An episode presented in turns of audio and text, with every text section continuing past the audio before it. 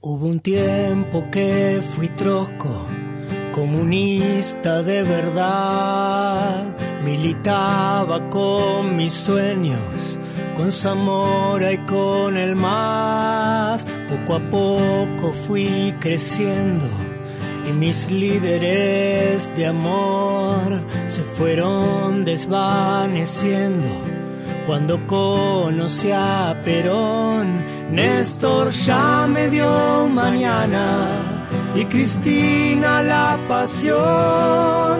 Hoy me planto como Eva en el balcón. Chori, chori,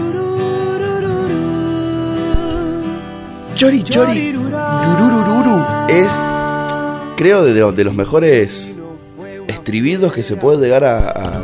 No es un estribido, es un ¿Qué mierda es? ¿Por qué verga el Maxi no está más con nosotros? Eh, vamos a tener que hacerle una especie de consultorio ambulante. Maxi, si nos estás escuchando, ¿qué carajo sería esta parte de tururururururu? Claro, eh, un puente, el final de un estribillo, eh, consultorio ambulante. Y si no, ¿Sabes qué puede ser? ¿Qué Un- puede ser? Un coro. un coro. Es un coro, ¿no? Es un coro, es un coro. Digamos que es un coro igual.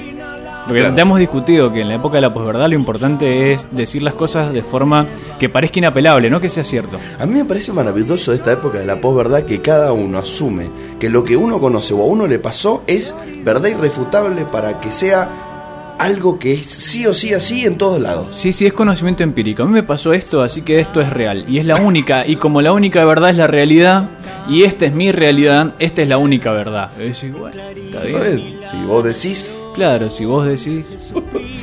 Qué difícil. qué difícil, qué lindo igual arrancar la semana en la mañana así.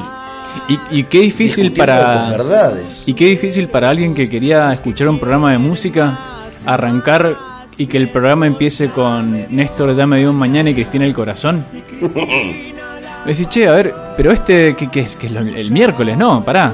Ya arrancaste mal la semana. No, pero es que, es que aparte es muy gracioso porque el miércoles como que no me dejan tanto empezar con este tema, en los viernes ni hablar, entonces yo sé que hoy...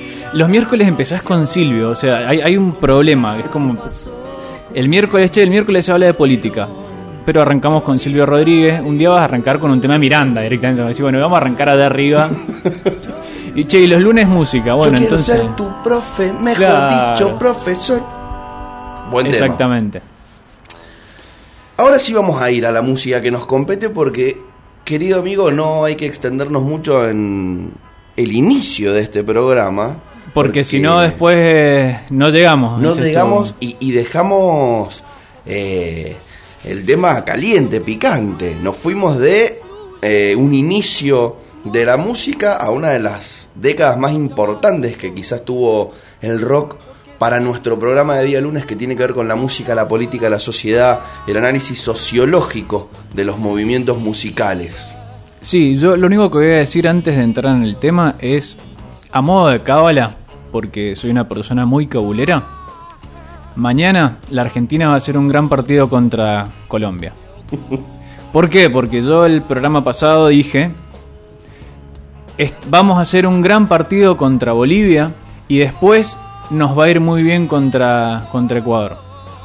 Nunca dije que, que- el resultado, dije que nos iba a ir muy bien. Y creo que hicimos un gran partido contra Bolivia, goleando, y un mejor partido contra Ecuador, goleando nuevamente. Así que a modo de cábala, vamos a decir, mañana la Argentina va a hacer otro gran partido contra Colombia. La Argentina de Scaloni. La escaloneta. Qué peligroso ganar sin saber a lo que está jugando, ¿no? Lo discutiremos después de que termine la Copa América. Yo ya, ya te, lo, ya te lo dije, que Messi levante una copa y después discutimos. Después me pongo más bielcista que Bielsa y discutiremos, no, que el plan de juego y que las intenciones. Y que, bueno, no importa, después. Ahora que Messi levante una copa, si no vamos a organizar un torneo de medio rebelde, hacemos la copa medio rebelde y se la damos a Messi. Que cuente como título internacional, no me importa. Yo quiero que Messi levante una copa con la Argentina. Bueno, igual eso podría ser. O sea, si nosotros fuéramos Boca, eso seguramente sería un título internacional. Porque se cuentan cualquier cosa los boteros. Sí, sí, sí, sí. Bueno, igual hay varias Cuando. Del Potro ganó un título, se sumaron una estrella.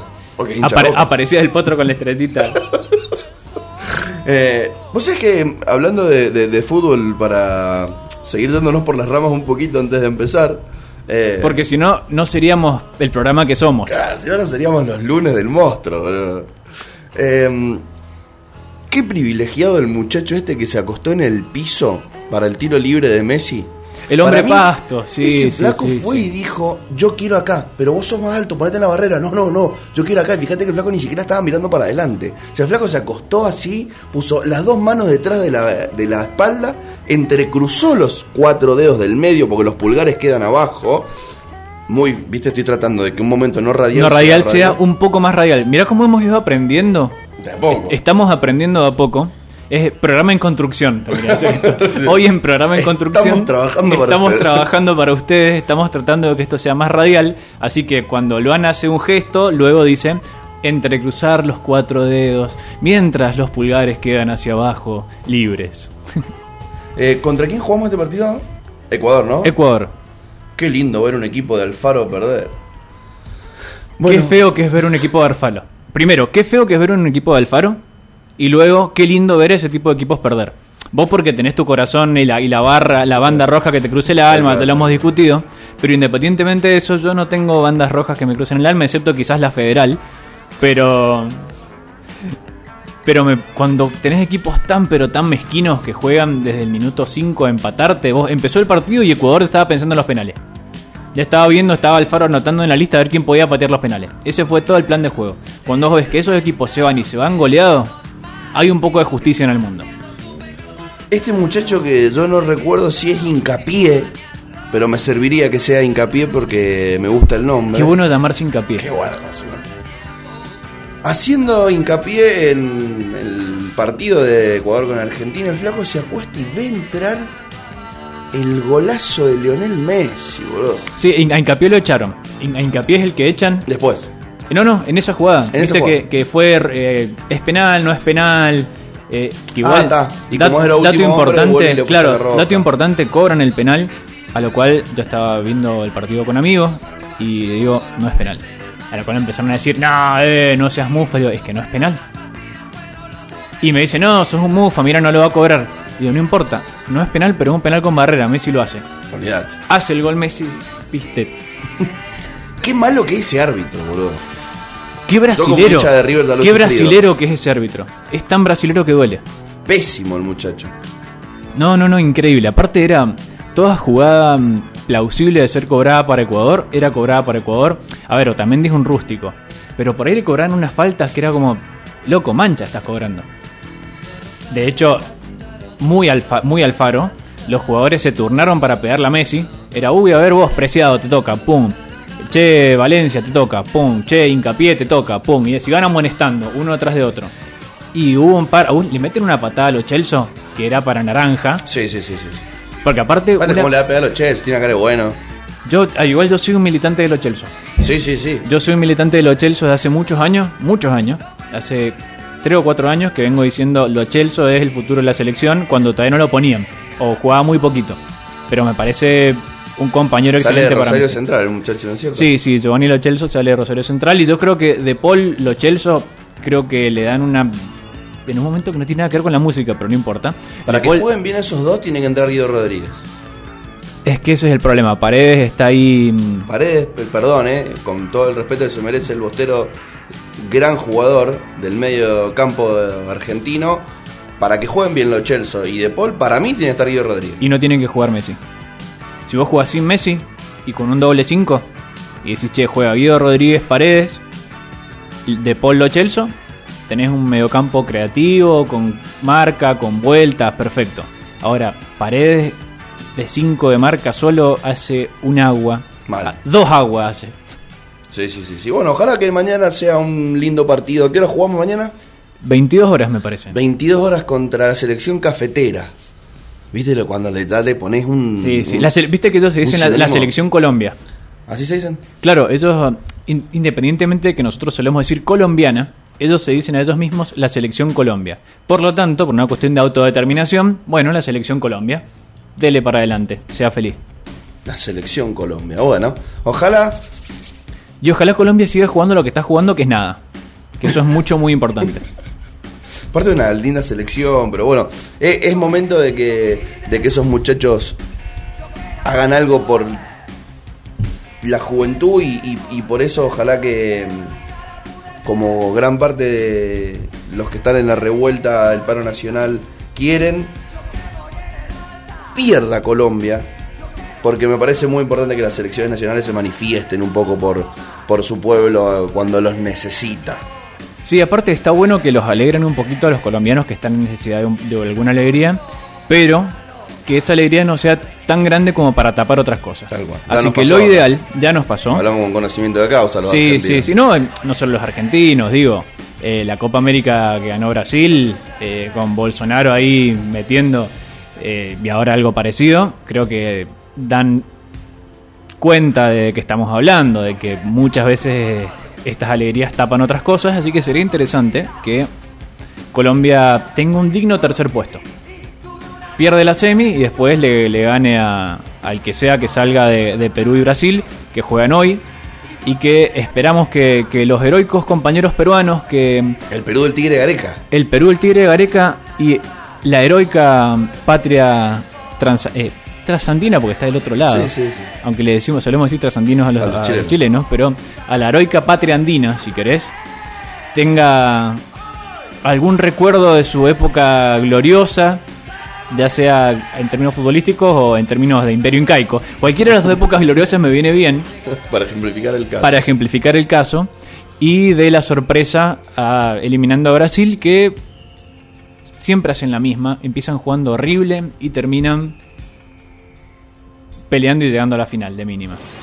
es no- típico de Brasil eso. típico de Brasil, viste es que como hazlo tuyo. Claro, viste que empieza la copa de lo que sea y decís, che, igual Brasil está jugando mal. Y después decís, che, pero no, no estaba jugando mal Brasil, sí, pero llegó a la final. Es un misterio del fútbol, de por qué Brasil teóricamente siempre juega mal y después llega a la final de los campeonatos. El famoso misterio de fe. Claro, sí, sí, sí, sí, sí. Bueno, volviendo un poco hacia lo que nos compete, como diría X videos. Sí, eh, buen ejemplo, ¿Buen sí, ejemplo? sí, sí, sí, sí. ¿Compete? Sí, sí, sí. Categoría, Categoría. Eh, competencia. Bueno, vamos a hablar de la segunda década del rock nacional argentino que la hemos dividido nosotros de una forma que no es perfecta, no es 50-60. digamos, de una forma completamente arbitraria y que solamente sirve a efectos de lo que queremos decir. No hay división, porque ni siquiera es que hemos- lo hemos dividido por lustros, porque tampoco hicimos 55-65. Fue una cosa rara de 50 y 60 y moneda. Y vamos andando. Y sí, sí, sí. Y hoy vamos a hacer lo mismo, porque va a ser 60 y moneda, 70 y moneda. Es que corresponde, porque nada es tan perfecto, salvo lo numérico, lo matemático eh, puesto en una pizarra. Salvo que uno mienta. Sí, no existe el, esto, esto fue del 50 al 60. No, no. Mínimo se empezó a gestar antes. Y mínimo pasó algo después, Y no claro, es que... mínimo de- tiene una trascendencia ahí antes de que se produzca el punto de inflexión. Claro, vos sabés que los hippies estaban en los 60 y se hizo 31 de diciembre de 69 y estaban en una comuna en el Bolsón y dijeron, che, me parece que ya fue esto. Sí, ya fue, listo, dediquémonos a otra cosa. No, no funciona así. Se cortaron el pelo el 31 de Claro, diciembre. exacto. todos. Es como, viste, no, la Revolución Francesa. Entonces parece que antes de, de la Revolución Francesa estaba todo bien con la, con la monarquía y un día a uno le digo, che, ¿y si tomamos la Bastilla, pinta. Sí, pinta tomar la Bastilla. Che, ya que estamos, ¿y si matamos al rey? Y bueno, matemos. No, no funciona. Si hay todo un, todo un proceso. Uh, mirá, etcétera. está María Antonieta. Yo justo tengo una guillotina. Claro, pobre María Antonieta. Pobre María Antonieta, la verdad. Igual esa, de todos los redes que han habido, esa es una de las que más se lo merecía. No, otro día discutimos María Antonieta, ¿Cómo? pero María Antonieta es una de las personas que menos mereció el destino que Pará, la- era una terrible careta. Tenía un patio que era como una al- aldeíta pobre para ella ir y sentirse pobre con los pobres. O tuvo. sea, Pero, eso, pero no se lo cool, hacía ella. O sea, a ver, vamos a irnos un poquito de tema, pero vamos a hacer una breve breve historia de María qué Antonieta. es poner ejemplos acá, porque pones un ejemplo y podés terminar hablando de la Sí, Revolución sí, y Francesa. podés terminar hablando de María Antonieta. María Antonieta es una pobre chica austríaca, criada desde la nobleza. Falopera. No, eso, eso, es, eso es Madonna. Eso también es mentira, boludo. Sí. Sí, eh, pero en serio, eh, la- las crónicas... Pero eh, dicen que le gustaba todo lo que hacía mal, orgía, quilombo, Pero le alcohol, gustaba a todos cocaína. eso, le gustaba a todos, no es que, uy, no, María Antonieta. Era una cuestión, la- las fiestas y las orgías y, las- y los grandes festines y qué sé yo, era una cuestión normal de la realeza. Está, de acuerdo. Para lo cual incluso María Antonieta era muy chica.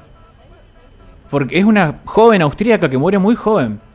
A lo cual, la- más allá de, de la propaganda mm, post-revolucionaria que, que va a demonizar la figura, principalmente va a demonizar la figura de, de María Antonieta por austríaca, porque hasta putear al rey de Francia estaba como medio coso. Y va a ser el chivo, va a ser el Higuaín María Antonieta viene siendo como el Higuaín de la selección argentina, viste que la verdad es que Higuaín, les aviso para quien no lo sepa, es uno de los máximos goleadores históricos de la selección argentina. Y es uno de los mayores asistidores de Leo Messi, además. Y además es goleador del Napoli, goleador de donde sea que fue. El chabón fue al Real Madrid, la rompió, fue a la Juventus, la rompió, fue al Napoli y volvió a poner al Napoli en el mapa después de que Coso, momento radial, hacemos, hacemos evocación al Diego. Todos saben lo que es coso. Sí, sí, sí, evo- evocación al Diego. Eh, un monstruo Higuaín que termina siendo el chivo expiatorio de tres finales perdidas. Que es cierto, hay un. Vamos a hacer una recomendación. Hay un canal de YouTube que, que hace un ciclo que se llama Goles en Contexto. Muy recomendable. En el cual justamente lo que hace es explicar el contexto detrás de algunos goles importantes. Hay un par que son muy lindos, incluso algunos que yo me he tentado de traer como historias a este programa porque están tan bien contados. Por ejemplo, la historia de Guiñazú y su gol de ascenso de Talleres.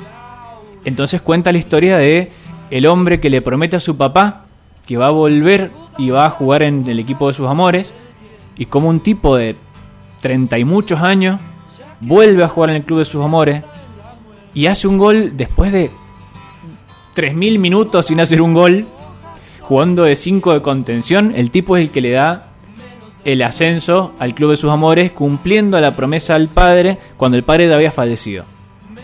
Entonces te cuenta todo eso. Tiene otra del Kun Agüero explicando el gol de campeonato de Manchester City.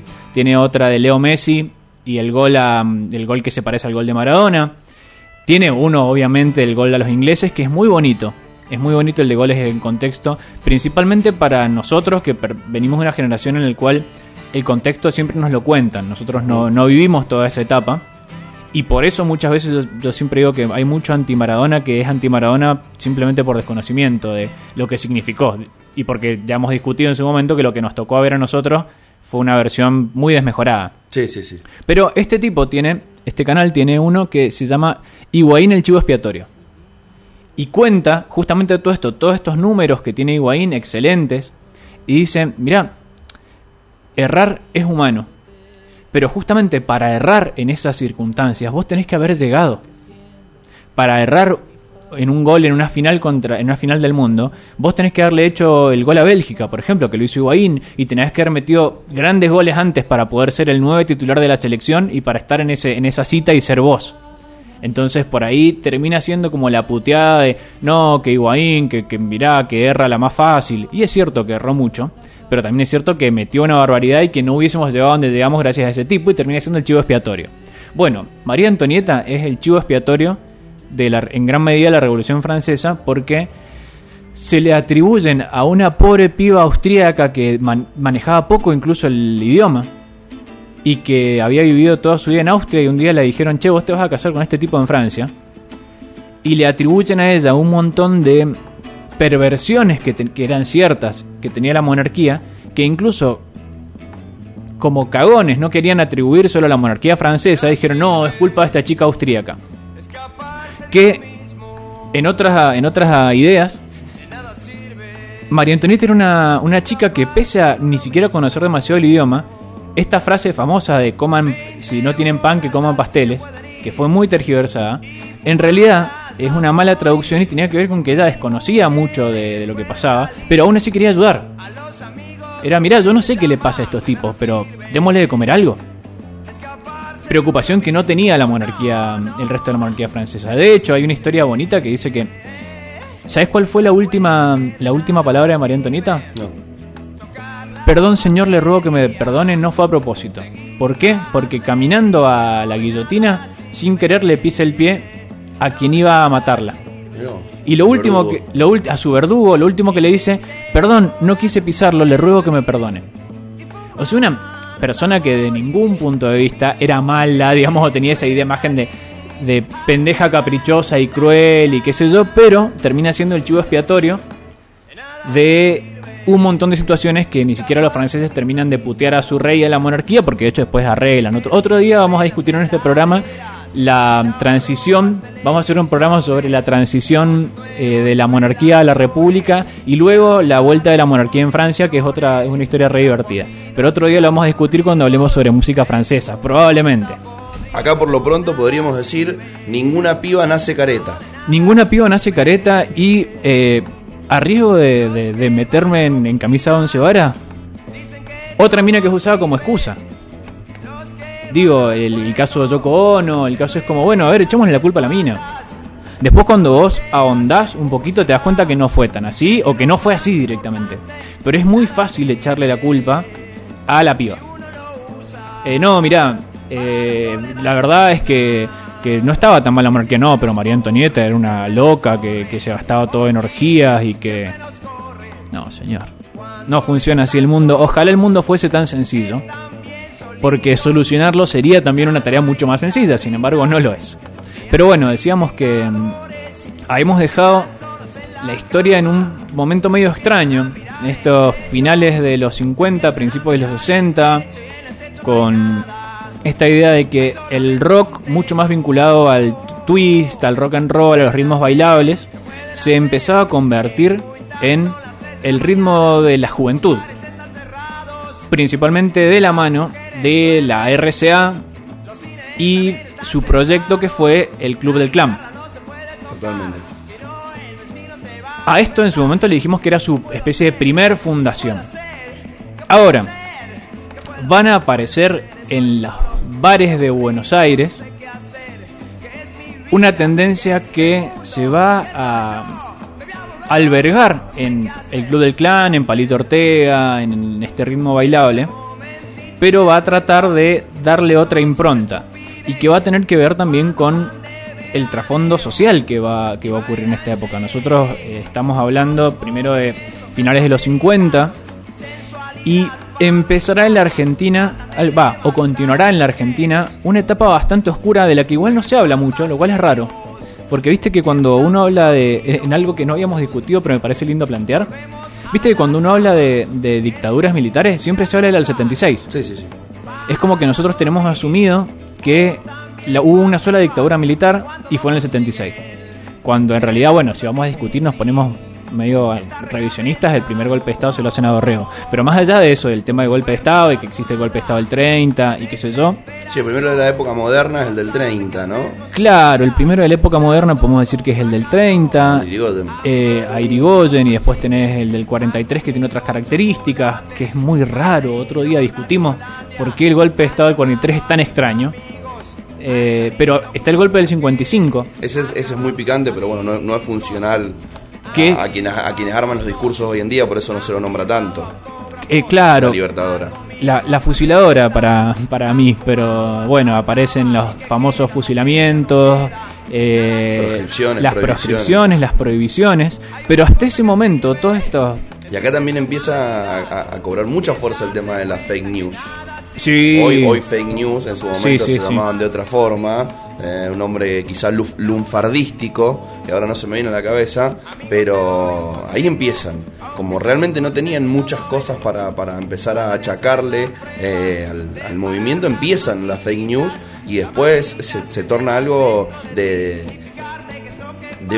de, utilización común y recurrente en, en, los medios mainstream para hasta después derrocar inclusive a un presidente bastante honesto eh, que Con el, el radicalismo. el arquetipo de presidente honesto ha quedado, que igual en, esto también de, la historia tergiversada, tiene más allá de que es cierto el tema este que es indiscutible la honestidad de Ilia. Era un guaso honesto, pobre.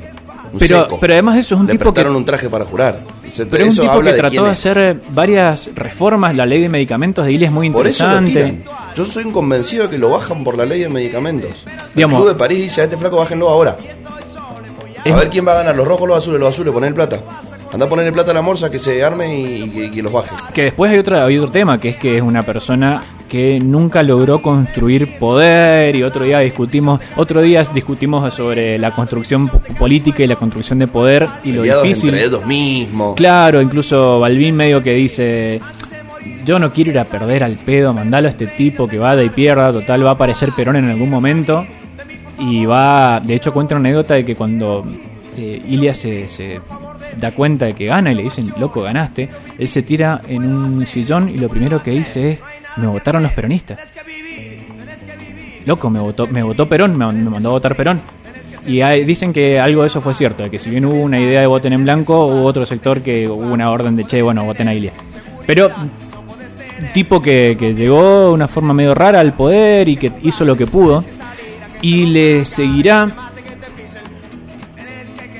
quizás el golpe de Estado que va a hacer la antesala y va a poner las bases al- a lo que va y es de público conocimiento que ocurre en el 76. Sin embargo, la represión que va a suceder en el golpe del 66 con Onganía va a ser muy fuerte. De hecho, Es, eh, la, es la primera vez que se meten con lo cultural eh, a gran escala. Claro, porque en el golpe del 55, si bien es terrible y, y muchas veces desde, desde, desde este lado de la cama se lo trata de, de recordar por los fusilamientos, por los bombardeos, por la proscripción, por la persecución, también es cierto que grandes sectores de la sociedad no vieron demasiado modificada su cotidianidad. Después podemos dis- discutir de que existe a partir de ese momento un proceso de financiarización y un proceso en el cual el Estado se va alejando y de persecución a los sindicatos. Todo esto es cierto. Pero en el día a día, de, principalmente de las capas medias de la sociedad, no se vio una diferencia tan grande. Porque fue uno de los, de los eh, tanto este como el del 76 tienen muchísima carga cívica. 30, 55 y 76 tienen una carga cívica muy importante. Entonces, al, a la par de ser gobiernos militares, tienen una gran participación de hombres de traje y corbata y no uniforme, que los sensibiliza al ciudadano de bien de la República Argentina y dice, "Ja, ja, ahora estamos mejor. Y tiene que ver con que, a ver, hay, como estábamos hablando de que son procesos, el proceso de descomposición de la economía argentina y de los gremios y de la actividad sindical y de los derechos laborales y de la realidad de los trabajadores eh, argentinos va a ir en decaída desde el 55, pero las primeras medidas fuertes se van a tomar a partir del 66. Entonces quizás se va a sentir mucho más a partir del 66 y van a aparecer estos hijos de laburantes, estos hijos de trabajadores que de repente se encontraban en un mundo en el cual no querían estar y se sentían ajenos. En un mundo que les establecía el volver a, o trataba de imponerles, no establecía, trataba de imponerles el volver a reglas de las cuales ellos nunca habían acordado y con las cuales ellos no estaban de acuerdo.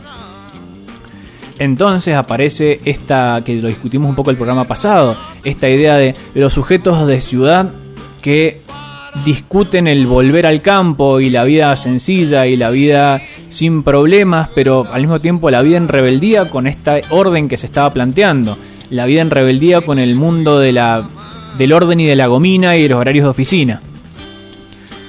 Y todo esto va a llevar a a la gestación de un movimiento que venía con estas influencias del Club del Clan de los finales de los 50, pero que va a tomar un giro propio con tres bandas que son fundamentales. Para mí acá, para darle apertura, antes de que te metas de, de lleno, eh, me gustaría darle lugar a una persona que no la mencionamos A ver, en dale. el programa pasado y para mí es uno de los primeros rockeros de, de- de, bueno, del rock argentino, del, del rock nacional, propiamente dicho.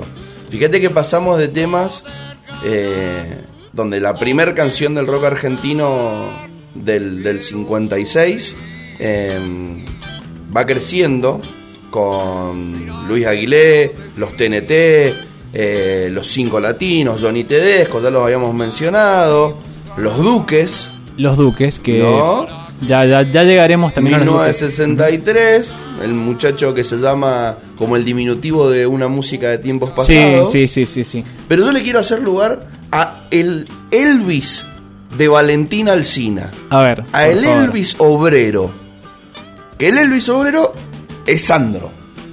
Sandro y los del fuego rompen un poco, primero ahí en, en el 60 eh, y después en el 64, con, con algunos temas como Comiendo Rosquitas Calientes en el puente Alsina, propiamente algo de barrio, que ya empieza a marcarle la tendencia a quienes vienen en la música, pero desde otros palos. Eh, y después con Polka Rock a decir, che, loco, hay un pibe de barrio que está llegando. Nosotros no solamente queremos que nos tiren bombachas, queremos hacer algo más. Vamos por acá, que se puede.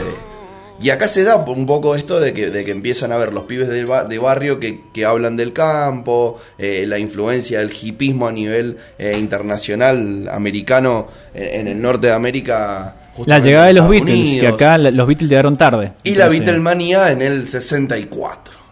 Del 64 al 67, la, la invasión del rock contracultural. Pero me parecía importante mencionarlo a Sandro. Sí, Porque se lo deja de lado muchas veces en el mundo del rock y es un rockero. pasa con Sandro y pasa con Palito Ortega. Que también el, a Palito Ortega lo habíamos nombrado, así que me parece bien que ahora también nombres a Sandro. Y tiene que ver con que eh, el rock nacional va a tener estos dos procesos fundacionales, pero el rock nacional como rock nacional va a denominarse a partir de los 70. Y dentro de esa formación del rock nacional como cosa propia, porque por ejemplo, Manal, que recién lo estuvimos escuchando, no decían hacer rock nacional, ellos decían hacer blues en español. De hecho, eh, Javier Martínez, eh, espero no estar diciendo una burrada con el nombre, pero Javier Martínez, que era baterista y cantante de Manal, empieza diciendo, nosotros queremos hacer acá, eh, producción va a estar chequeándolo y nos va a dar el ok para ver si, si no estoy diciendo una burrada, lo cual es muy importante. Pero mm, acá me, chequean, gracias por cuidarnos, producción. Siempre, siempre al pie del cañón. Baterista y cantante de Manal, Javier Martínez, decía que su proyecto era el de hacer blues en español, nada más. No, planteaban la idea del rock nacional y una idea contracultural. Dice, yo quiero hacer blues en español, lo cual ya parecía una locura para mediados de los 60. Eh, Almendra, con, con Luis Alberto Spinetta, también dice, nosotros queremos hacer eh, música progresiva y lo que nos vaya saliendo. Los gatos va a hacer lo mismo, tratar de hacer rock and roll en español. No existía esa idea de rock nacional. Pero estas tres bandas van a ser fundantes del rock nacional por dos motivos. Primero porque como charlamos en el programa pasado, La Balsa y Ayer No Más van a ser los dos temas en los cuales se marca quizás la- el inicio del rock nacional en la Argentina.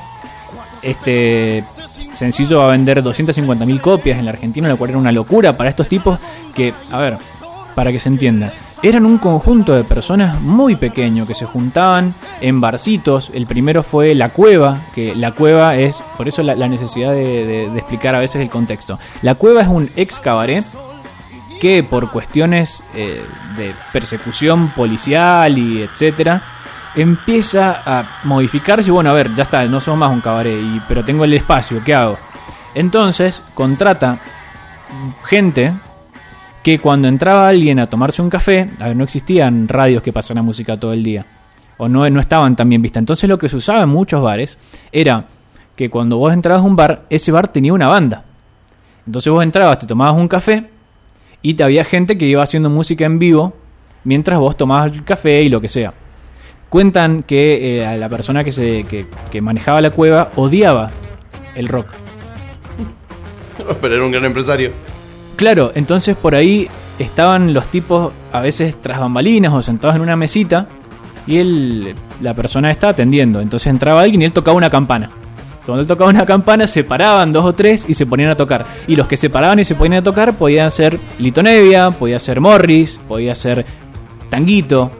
Eran todas estas personas que estaban en este círculo, que era un círculo muy chiquito. No, no, no era una cuestión masiva todavía. Y vivían de eso, vivían de tocar en bares, vivían de...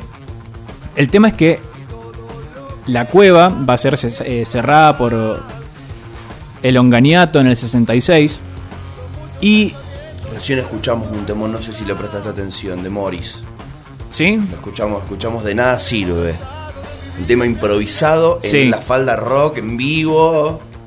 Eh, que habla tres mucho... acordes claro, power tremendo. Que habla mucho de lo que es, de lo que es ese, inicio del rock nacional, que era mucha letra, pero de contar lo que les iba pasando, no, no muy bluseado. Sí, sí, sí. Tienen toda esa onda. Freestyle casi se Casi un freestyle. bueno, freestyle lo de la, la, balsa fue eso. La balsa eh, que aparece en. ¿A qué vamos con esto? A ver, vamos, vamos por parte. ¿Por qué la balsa? Se cierra la cueva y uno de los lugares a los cuales todavía los dejan ir es la Perla de Once, que era también un bar en el cual no podían tocar, porque no podían tocar, porque estaba muy mal visto y los podían, los podían cerrar como habían cerrado con la cueva. Entonces, como no podían tocar, se juntaban y cuando nadie los veía, Tanguito, que era el, que, el valiente que traía la guitarra, sacaba la guitarra, improvisaban un par de acordes, hasta que el mozo le decía, che, loco, me van a cerrar. Bueno, sí, sí, disculpe, disculpe, listo. Ahora, ¿qué hacían para poder tocar? Iban al baño. Se juntaban dos o tres y le decían, che, ¿me acompañás al baño? Bueno, y en el baño de la perla de once, Tanguito un día le dice a Lito Nevia, che, mirá, acompañame al baño porque tengo, tengo algo que quiero contarte. Bueno, lleva la guitarra y le dice, estoy muy solo y triste en este mundo de mierda. A lo cual Lito Nevia dice, bueno, a ver, para. Pum, estoy muy solo y triste en este mundo abandonado. Tengo una idea la de irme al lugar que yo más quiera. Y vos decís, ¿qué es naufragar? Que dice luego. Naufragar era lo que le pasaba a ellos cuando cerraba un bar y andaban de bar en bar o andaban naufragando para ver dónde podían frenarse y seguir haciendo lo que hacían. Era un grupo medio itinerante que iban tocando donde los iban dejando. Así van a ser el rock nacional, con dos o tres tipos metidos dentro de un bar, del baño de un bar. Hay discusiones estériles y posteriores sobre qué tanto de la canción hace Lito Nevia y qué tanto de la canción hace Tanguito. Eh, me parece que no tiene ningún sentido, justamente por esto, porque era un grupo de personas que laburaban todos entre ellos, no, no estamos hablando de de Mark Zuckerberg que le robó la idea al amigo y después no le dio crédito. Es un grupo de personas que laburaban entre ellos. Ahora, ninguno de ellos tenía la idea de formar el rock nacional como movimiento ni nada parecido. Eran tres bandas que van a tener algunos éxitos, van a ser todas de muy corta duración para los 70. Los gatos, Manal y Almendra van a estar eh, divididas ya y ya no van a existir. Los gatos en el 67 eh, hasta el 68, después 69, 71, tienen ahí como intervenciones en su en su lista, en su, sí. que tiene que ver con otra cosa, que es que si bien se separan estas bandas, no se separan en malos términos. ¿Por qué? Porque era gente que está en una búsqueda musical normalmente. Entonces por ahí confluían en un proyecto. Che, a ver, ¿te parece que hagamos esto? Bueno, a ver, hagamos esto, probemos. Y sacaban un disco, sacaban dos discos, era bueno, che, bueno, a ver, la verdad que a mí me pinta ir más para el lado del folk. Ah, bueno, mira, yo la verdad tengo ganas de hacer canciones de los Beatles en castellano. Bueno, listo, un gusto, pero siguieron haciendo cosas, muchas veces en conjunto, y de hecho eh, se van a juntar, Manal se va a juntar en los 80 de vuelta, pero... Acá hay algo divertido de ver. Eh, fíjate esto, del 67 al 68, un año, la formación original de Los Gatos. En el bajo Alfredo Tot, teclado Ciro Fogliata, guitarra Kei Galifi, primera voz y armónica Lito Nevia y en la batería el gran Oscar Moro. 69-70, es decir, un año después y durante solo un año cambia el guitarrista y pasa a ser, a quien acabamos de escuchar cantando sucio y desprolijo, Norberto Aníbal Napolitano. En el 71 otra vez cambia y acá directamente se elimina eh, esta figura de este guitarrista, baja un integrante de la banda y quien tocaba los teclados, eh, Ciro Fogliata, lo sigue haciendo, pero quien tocaba el bajo pasa a ser el guitarrista que es Alfredo Todd, y en bajo y primera voz pasa a estar Lito Nevia. deja la armónica de lado, agarra el bajo y se pone a ser frontman y bajista. Y de ahí en más, siguió más o menos en la misma historia. Volvieron en el 2007 con la primer formación, ahí vuelve Kai Galifi en la guitarra y en la batería eh, ya está Rodolfo García y Daniel Colombres, no el gran Oscar Moro. Bueno, ¿ves? Esto, esta idea de que era gente que laburaban. Pues che, mira, de repente en Los Gatos aparece Papo. Y después en Billy Bonnie, la pesada del rock and roll, van a aparecer también figuras que después van a hacer otra cosa, que algunos ex miembros de Manal, por ejemplo. ¿Por qué? Porque era gente que laburaban todos en conjunto y que estaba en una búsqueda de ver más o menos a, qué querían ir sonando. Pero en ningún caso esperaban la masividad que va a terminar tomando el rock and roll en la Argentina. Me gusta que la gente se debe estar sorprendiendo un poco, quien por ahí no es tan eh, nerd como nosotros con este tema, porque todavía no escucha nombres que para muchos deben ser los, los padres ¿no? del rock nacional. Bueno, no lo son. No lo son, por ejemplo, no, No hemos, no hemos nombrado. a Carlos Alberto García. Al mítico Charlie, porque en esta época Charlie tenía 16 años. Y en esta época Charlie estaba escuchando a estos tipos. Estaba escuchando a estos tipos. Spinetta estaba escuchando a estos tipos. Sí, Spinetta estaba ahí, porque Spinetta está con, con Almendra. Sí. Pero, por ejemplo, eh, Papo, Papo nace es- en la misma época na- también y pero, empieza acá. Pero Papo también es como que es después un poquito posterior, digamos. Papo ya aparece en esta época post 66 como Papo. como Papo, digamos. Bueno, pero es que Papo eh, también da para, da para darle un lugar importante que, que no Sí. se lo dio Rompan Todo. No debe, no debe haber sido amigo de Santolada. Nosotros se lo podemos dar un poquito. Porque el Guaso estuvo de la- eh, el primero en el heavy metal. eh, riff. Sí, el blues, o sea, un tipo que incursionó. Estuvo en B8. ¿Estuvo Papo en B8? Ahí ya me mataste, porque ahí. a ver. A ver, vamos- a ver, producción. A ver, producción. Vamos a ver las bandas en las que participó este muchacho. Participó en Los Abuelos de la Nada. Esto ya es importante. Sí, Lo invita Claudio Gavis. Que te invite Claudio Gavis. Yo voy derecho. sí, sí, después discutimos para qué. Claro. Bueno. No, musicalmente hablando, señor. Señor. Los gatos. Papos Blues. Después toca en Espitetalandia y sus amigos. En el 71. En Billy Bond y la pesada. Que acabamos de escuchar recién un temón de, de Billy Bond que salgan al sol. Salgan al sol idiotas. Eh, Aeroblues. Ya después vuelve como papo. Y en el 80 sí le da inicio a riff, pelo largo, campera de cuero. Otro look. Sexo sin consentimiento, esas cosas que le gustaban hacer a papo. Señor. Bueno, Está para hacer una, la promoción de un documental. bueno, do- Los Gatos, banda interesante del rock nacional, comparte la paternidad del movimiento con Almendra y con Manal. Y con Manal. Contanos un poquito más de estas otras dos. A ver, dijimos entonces, para, para explicar un poco las vertientes que van a terminar en lo que hoy conocemos como el rock nacional, vamos a, vamos a hacer lo más sencillo posible. Los gatos, rock and roll. ¿Sí? Almendra va a poner algo que hoy le podemos decir rock progresivo, eh, con acordes extraños, con progresiones de acordes extrañas, con letras que tendían a lo filosófico. Si querés, una parte un poco más profunda, entre comillas, del rock. Y Manal, que va a ser, como veníamos charlando, blues en español. Utilizar los mismos, de hecho, la, gente que, que escucha Manal, vos escuchás y parece que, que tres o cuatro temas pueden ser el mismo en cuanto a su ritmo, porque es blues, es la base de blues con letras en español.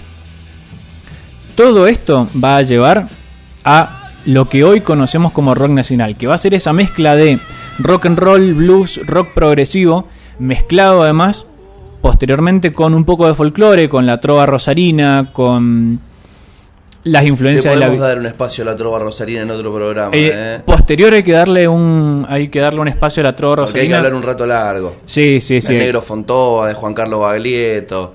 De Fito posteriormente.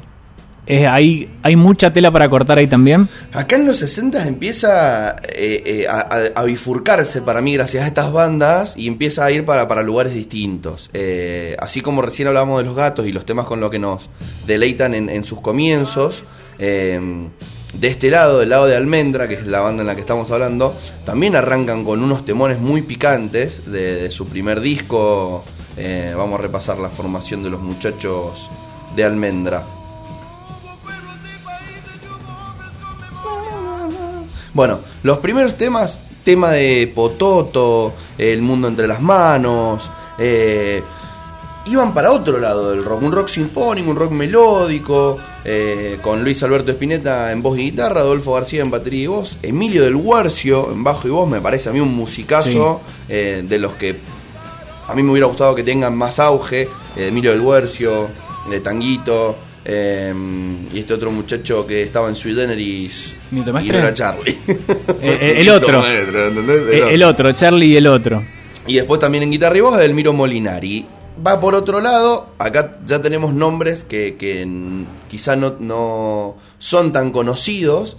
Si uno sale de Luis Alberto Spinetta, el resto por ahí no tienen tanto roce a futuro en lo que fue música eh, más popular, sino que se fueron yendo para, para lo culturoso eh, en la música y nos regalan eh, Muchachos Ojos de Papel también en, en sus comienzos, ¿no? A mí me parece realmente fabuloso lo de Almendra, una banda que duró muy poquito, hicieron tres discos, eh, Almendra, Almendra 2 y El Valle Interior, eh, 69, 70 y 80 El Valle Interior, que ya encontramos otra cosa muy distinta, y, y volvieron a tocar por última vez en el 2009 como banda.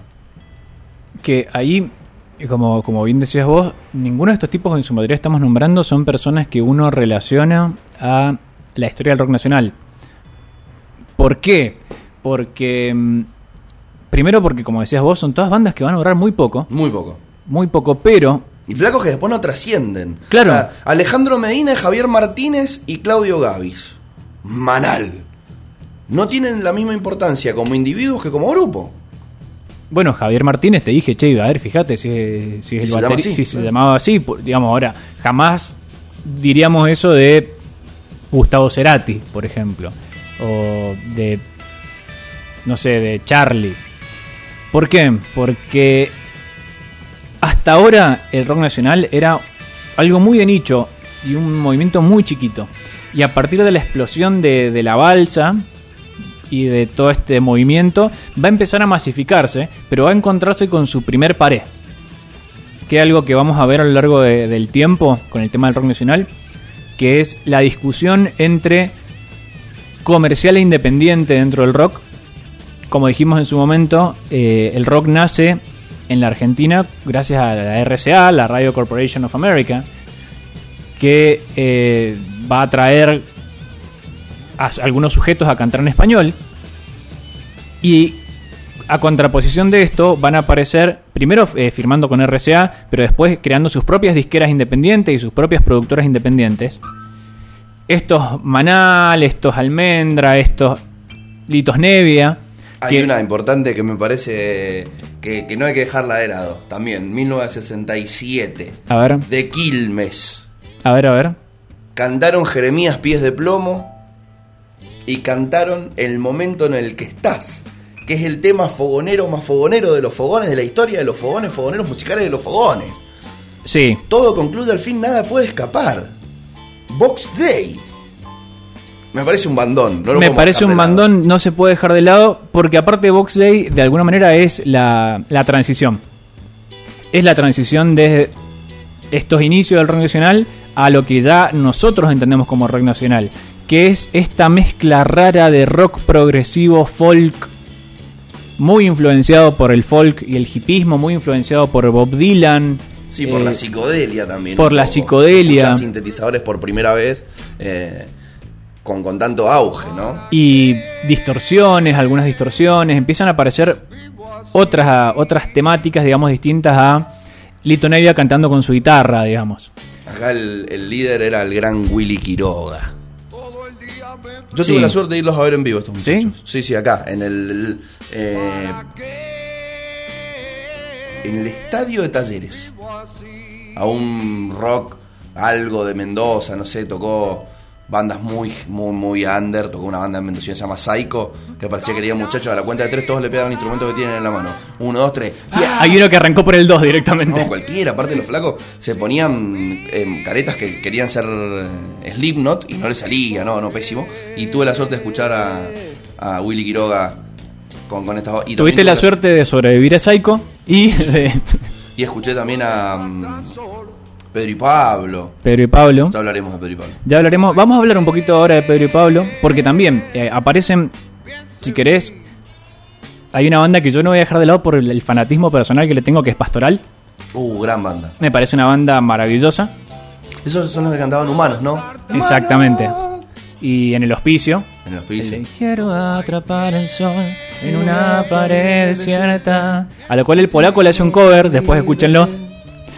El polaco hace un cover que es divertido. Hasta de- me hago esa idea, me hace mal la realidad de que el perro sea perro y nada más. que ¿Por qué yo traje esta banda? Porque es de alguna manera la explicación de cuál va a ser la discusión que se va a dar adentro de este nuevo rock nacional. Que es una idea que va a acompañar a la juventud argentina por los próximos 10 o 15 años. Que es la idea de la brecha generacional. El decir, yo no quiero vivir la vida de mis padres. Yo no quiero vivir la vida que me plantea la sociedad. Yo quiero otra cosa. Yo creo que hay que hacer otra cosa con el mundo. Yo creo que el perro no tiene que ser perro y nada más. Yo creo que, como dicen, yo vivo en una ciudad eh, que esto parece un film de, de Carlitos Chaplin, pero sin comicidad. Eh, hermosa canción, yo vivo en una ciudad de, mm, eh, que también es, es muy interesante. que- Donde la gente aún usa gomina. donde la gente se va a la oficina. Exactamente, que describe algunas cuestiones interesantes como esta vida de ciudad a la cual ellos se se contraponían o trataban de hacer otra cosa distinta y buscaban una mejor vida, una vida que no estuviese condenada a un laburo de oficina y a esa vida de- que ellos consideraban de apariencia y que consideraban realidad vacía. Todos estos tipos, igual eh, yo vivo en una ciudad, tiene la frase maravillosa, tiene una frase que describe a Buenos Aires, la de con una ciudad con un puerto en la puerta y una expresión boquiabierta para lo que es novedad, que es hermosa forma de describir a los porteños. Maravilloso. Eh, todos estos tipos van a llevar al rock nacional a lo que nosotros entendemos como rock nacional. Y va a llevar a la masificación del rock nacional. Obviamente con con represión y con censura de por medio, pero van a aparecer los mismos los tópicos como decías vos de Pedro y Pablo que canta La marcha de la bronca, eh, canta eh, pues yo vivo en una ciudad que es gracioso porque eh, Miguel Cantilo y el otro, el cual no recuerdo el nombre, ¿De Pedro y Pablo? sí, eh, estaban buscando el nombre y dicen, che, a ver, ¿cómo nos podemos poner? Y dicen, che, a ver, la verdad que... Jorge Durietz. Eso, Miguel y Jorge, dice Miguel y Jorge nos parecía nombre de peluquero y no nos gustaba. Cantilo Durietz sonaba horrible. Y dijimos, che, ¿y si, y si nos ponemos Pedro y Pablo? Que tiene un montón, ellos dicen que un poco era por Pedro y Pablo los apóstoles y otro poco por Pedro y Pablo Picapiedra. Era como la idea de, de- de meter dos nombres que sonara bien y que la gente estuviese acostumbrada. Pero van a aparecer La Marcha de la Bronca, van a aparecer estas canciones Una banda muy perseguida por la censura. O sea, Cantilo exiliado en Colombia. eh, Posteriormente en España, sí, sí, sí. Cantaron temas muy. El, el tema Natalia y Juan Simón, ¿de quién es? Producción, A ver, busqué producción Natalia y Juan Simón. a ver, producción, por favor, están. Vivencia. Pensé que era de ellos, mira vos, me equivoqué. Vamos a buscar a, a Vivencia y también vamos a hablar de ellos un poquito. Bueno, eh, pero sí, sin duda una banda, una banda, un dúo picante, el, el de Pedro y Pablo, también año 1968. O sea, si no empieza el rock acá, ¿qué Claro, es el rock, exactamente. boludo? Box Day, Pedro y Pablo, Maná, La Almendra, Los Gatos, En los 70 ya tenés, Papo. ya tenés Sui Generis, Pastoral. Eh, Esa edad un poquito más grande, una 74. pero, ¿cuál es la idea? Acá el rock nacional va a tener algunos dotes distintivos, digamos, que nosotros consideramos como distintivos, que es estas letras reflexivas y un poco contestatarias que hablaban de la sociedad, que hablaban de sus vivencias, que hablaban de lo que vivían los jóvenes en esa época y que les va a llevar a un éxito masivo. Hasta este momento el rock nacional era una cuestión medio de nicho todavía. Y les va a llevar a todas estas bandas son las que de verdad van a vivir el éxito del rock nacional. Y atrás de esto van a aparecer todos los, los cagatinta eh, que se van a dedicar a tratar de explicar al rock nacional y tratar de algo que yo ya he, dicho varias veces. ¿Habrán encontrado la respuesta a dónde va la gente cuando llueve? ¿A dónde va la gente cuando llueve? Todos estos tipos era gente que le gustaba hacer música y que si bien tenía denuncia social, era bastante variado, digo. Eh, Morris hizo ayer nomás, o tenés a Miguel Cantilo con, con la marcha de la bronca y pero sin embargo también tenés a Pastoral que hacían planteos más filosóficos. Quizás Pedro y Pablo dieron el inicio de, dúo para inspirar a bandas a... Quizás no hace falta que seamos tantos muchachos. Y dieron el pie para que Vivencia, que son dos, Eduardo Facio y Héctor Ayala, eh, cantar, cantores de mi cuarto. Sí. En mi cuarto. También tiene que ver con esto de que, que decíamos que era un gran grupo de personas que estaban en una búsqueda de. Entonces por ahí se juntaban dos. Privados de hasta libertades, no solamente de pensamiento, sino libertades de, expresión sí, sí, sí. En, lo sexual. Acá este, eh, Vivencia canta un tema que se llama Natalia y Juan Simón, que en realidad le tuvieron que poner Natalia y Juan Simón, porque lo censuraban, pero era Natalio y Juan Simón. Natalio y Juan Simón están presos porque la duta la sorprendió en un beso. Beso, expresión de cariño pública, dos hombres en cana. Bueno, el caso de Mariel y el Capitán. Mariel y el Capitán. Pero al mismo tiempo tenían otros planteos que iban desde lo filosófico, desde la existencia. No eran cantantes políticos solamente. Por ahí cuando, cuando se discute a todas estas bandas, se suele o dejar de lado lo ideológico o sobre ideologizarlo y pensar que eran... No, y no es ninguna de las dos cosas, al menos desde mi perspectiva, no vamos a, no vamos a pontificar acá, pero al menos desde mi perspectiva no es ninguna de las dos cosas.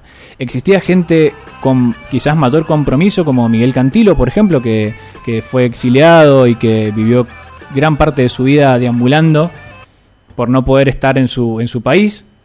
Pero también existieron otros que, que querían dar otro mensaje, un mensaje que, si bien y leyendo entre líneas es político, porque habla de ponerse en contra de una sociedad de consumo y ponerse en contra de, una sociedad que plantea un orden que ellos consideraban hipócrita e irreal, es cierto, pero que su respuesta era la vida hippie, no, no organizar la revolución socialista. su respuesta era correr al campo, su respuesta era volver a la naturaleza, su respuesta era volver a ese estado natural obviamente influenciados por autores filosóficos y qué sé yo, porque era gente en muchos casos muy leída también, que buscaban ese estado natural en el cual volver a la infancia, volver a la inocencia.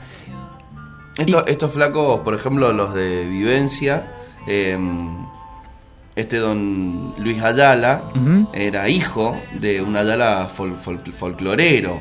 Eh, estos muchachos influenciados por el Woodstock le dan vida a este tema filosófico quizás del rock que tiene que ver con, con cuestiones que quizás no se habían discutido. O sea, los juguetes y los niños... Eh, ¿Las has escuchado? Sí. Y mientras los niños sufren, los juguetes se preguntan, con tantos niños afuera, ¿qué hacemos en la vidriera? Empiezan a, hablar de, de, injusticias, de una sociedad que marginaba a, un sector. Eh, en un long play cantan Pupitre Marrón, eh, hablando de los, de, los, de los grupos de egresados de la escuela secundaria, que es un grupo que siempre eh, cree que a los 18 la vida cambia, y en realidad a los 18 viene un cachetazo. cantan Mamá Probeta, que es un tema que critica a los incipientes ensayos de la fecundación in, vitro. ¿Quién habla de esto, boludo? Nadie. Vivencia de repente. Pero vos fíjate que no es señor cobranza, ¿entendés? Para mí esa es la diferencia. Sí, sí, sí, sí, sí. Es, es otra carga. Tiene una carga. De sabiduría la que Claro, tiene. una carga que, si bien es política, es filosófica también. Sí, sí, sumamente. Es política por ser filosófica y no tanto, bueno, no, nosotros vamos a bancar a tal y putear a tal. No, era, queremos discutir porque queremos vivir en otro mundo. Y queremos dar la discusión de en qué mundo hay que vivir. No estamos de acuerdo con lo que nos están planteando. Planteemos otra cosa. Y a partir de eso aparecen planteos más filosóficos, menos filosóficos, más intrincados, menos intrincados. Todos van a estar en contra de la cultura de consumo, todos van a estar en contra de el mundo apurado de, del mundo de las finanzas que se nos planteaba como objetivo del mundo de la gente de saco y corbata que nos venía a poner fórmulas de qué es lo que había que hacer en la Argentina.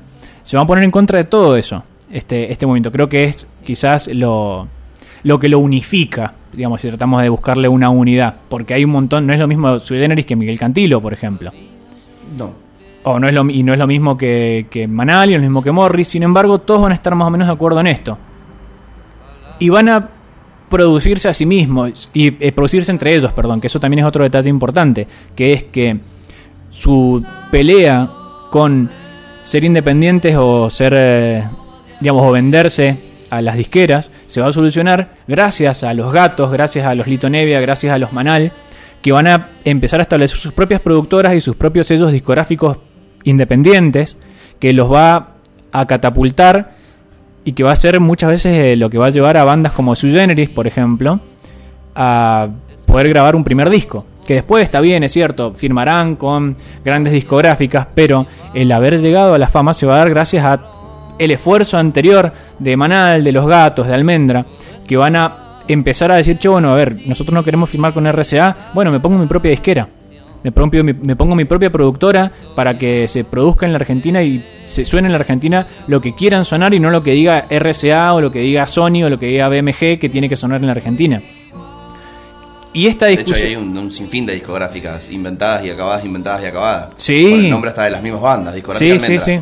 Sí, sí, sí, sí, sí van a aparecer discográficas que van a tener muy poco tiempo de desarrollo, pero decir, che, a ver, ¿y esto quién lo produjo? Mandioca. Ah, y esto no, Almendra produzco, la discográfica Almendra produzco este CD de Almendra. Y este CD de quizás de, de ponele, de Pastoral. O lo que te decía más temprano, que eh, el gordo Pierre va a ser el que junte y que le permita a su Generis grabar su primer disco. El famoso de, el vitricida de los redondos es un tipo que lo, escucha a su generis y le dice a Javier Martínez, che, loco, hay que démosle espacio a estos tipos para que graben. Aparte lo gracioso es que los locos van después de Papo. ¿Entendés? O sea, venían de escuchar un rock pesado y estos dos pibes, ahí vienen dos pibes con una guitarrita. Y una flauta. que encima es, es gracioso lo de su generis porque era un proyecto mucho más grande. Sí. Y tienen que hacer un toque. Y les pagan un toque. Y unos días antes del toque se termina la banda y deciden no seguir tocando juntos. Y Charlie y Nito Mestre dicen, che, pero nosotros qué hacemos porque tenemos un toque. Y ya nos, ya nos gastamos, ellos dicen, nos habíamos gastado la, plata en birra. O sea, no había forma de devolverlo a esto. Y entonces Charlie le dice, vamos nosotros dos. Vos tocas la flauta, yo toco la guitarra, vamos andando. Y dice, no, nos van a matar, vamos a hacerlo y temblando se suben por primera vez a un escenario ellos dos y de repente a la gente le gustó y che, y bueno, ¿y si seguimos nosotros? Y bueno, sigamos nosotros. Porque de hecho, Nito Mestre tenía su banda y Charlie tenía su banda. Y fue como, che, nos comprometimos. Y bueno, ya que nos comprometimos, hagamos algo juntos y quedemos bien. Y del quedar bien terminó naciendo Sui Generis.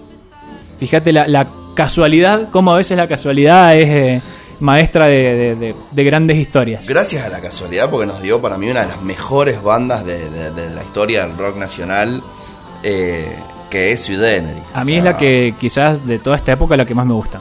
Sí, sí, sí, a mí también, a mí también. Tengo, tengo mis, mis roces con otras, porque hay cosas que me parecen fabulosas. Como por ejemplo Billy Bonnie La Pesada cantando Gras, Gras, Gracias al cielo, Gracias a la tierra, o para mí la mejor pieza de música nacional, del no sé cómo se cataloga los músicos, a la, música que es himnos, marchas y demás. Sí. Pero cantan el himno a San Lorenzo. O sea, Billy Bonnie la pesada tiene la marcha de San Lorenzo. Feo asoma. No lo he escuchado. No lo he escuchado. No lo he escuchado, lo vamos a ponerlo, boludo, porque no sabe lo que es. La marcha de San Lorenzo de Billy Bond y la Pesada es la marcha de San Lorenzo de Billy Bond y la Pesada. L- l- los acordes.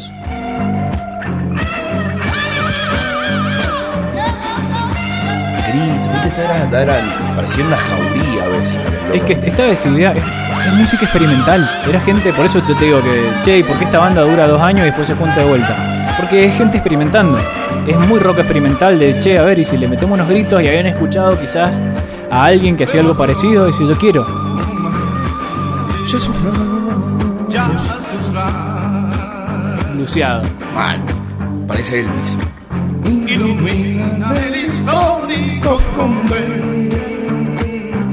No lo Sí, puedo creer, señor. boludo. Muy bueno, muy Bueno, bueno. no, te muy bueno, muy bueno, sí, sí, sí, la verdad, una sorpresa. Por eso puede ser que esto es como. Si, si, si tuviera que elegir un tema argentino, pu- puede estar dentro de los que elijo este. Por más que sí, para mí de esa época, Sui Denaris es la. Es la uno. Convengamos que también es una época donde el rock empieza a tener otro apoyo.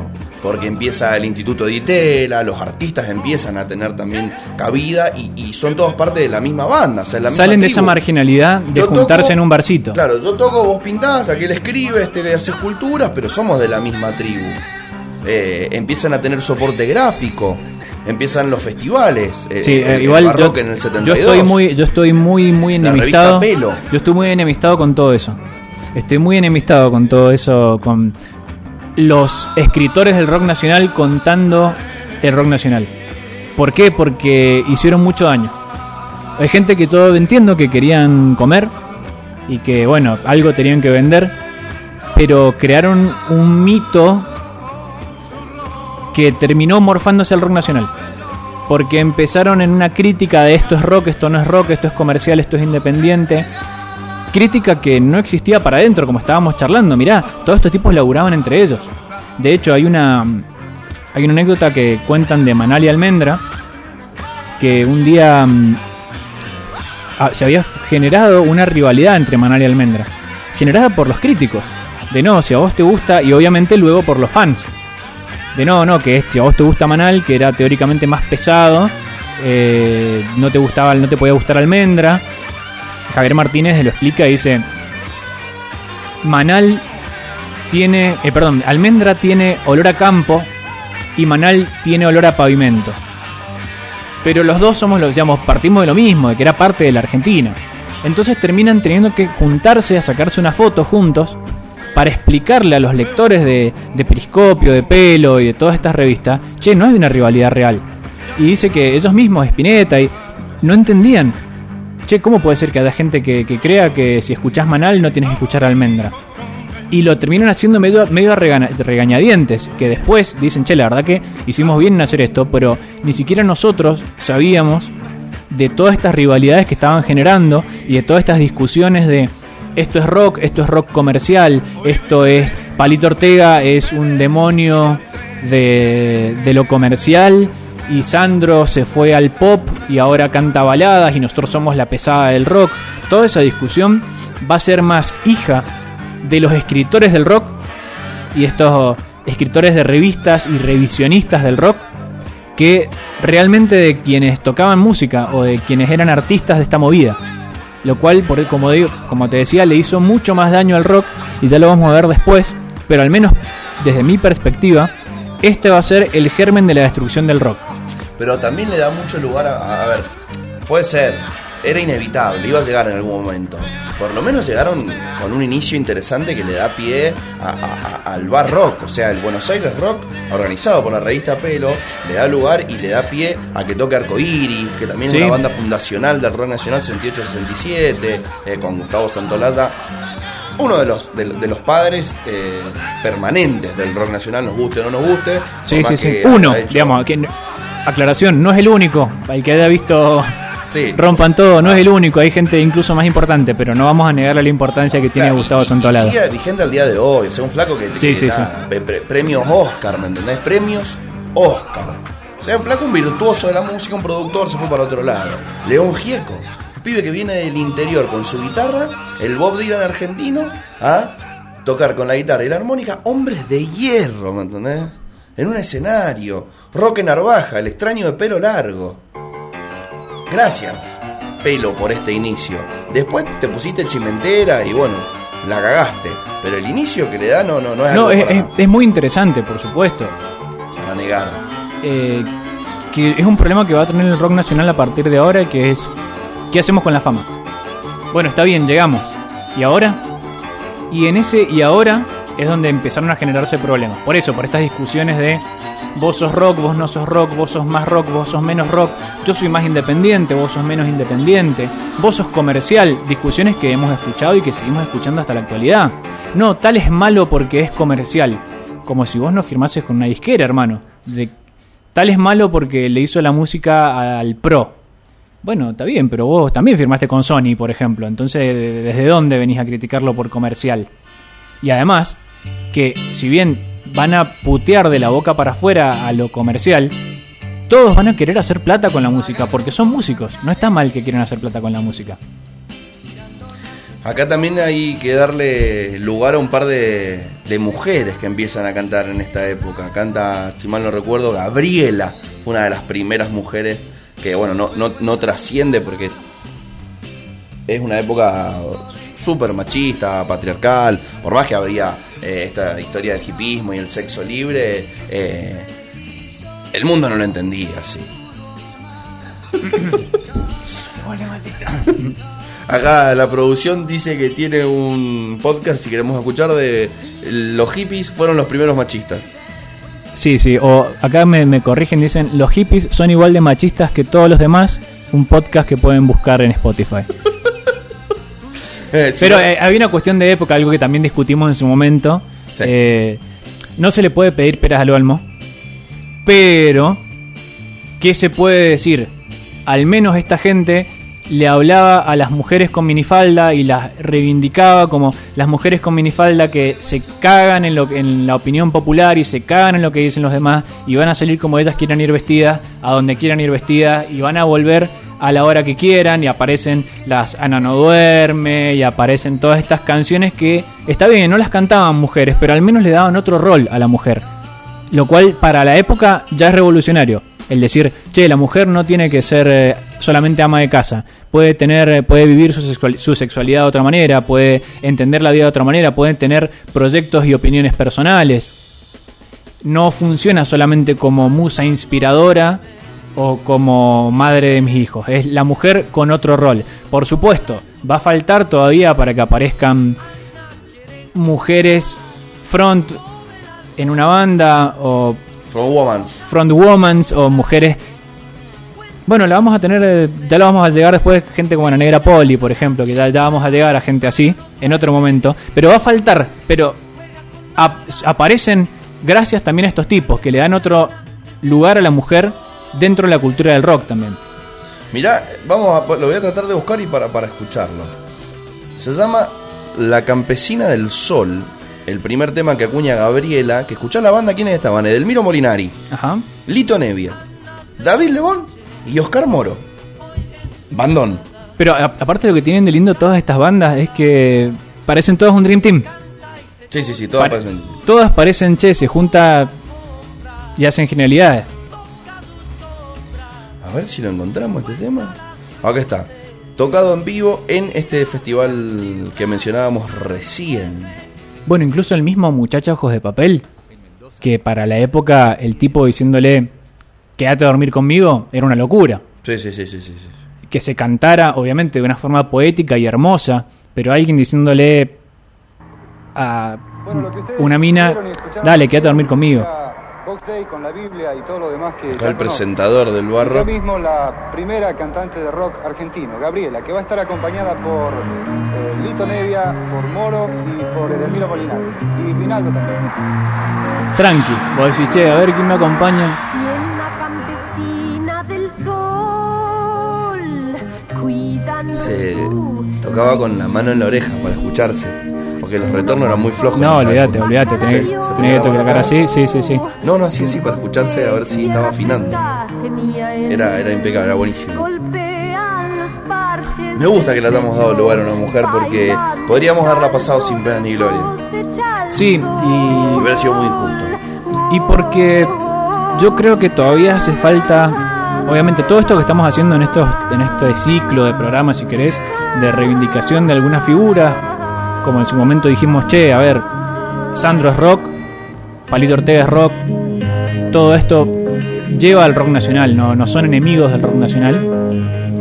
También es algo que estamos en una búsqueda de, eh, no, no hay mucho escrito al respecto y creo que todavía tenemos a, como pendiente el buscar mujeres en la historia del rock nacional que creo que claramente han quedado, por ahora al menos, sepultadas en la historia, pero que claramente deben haber tenido su importancia.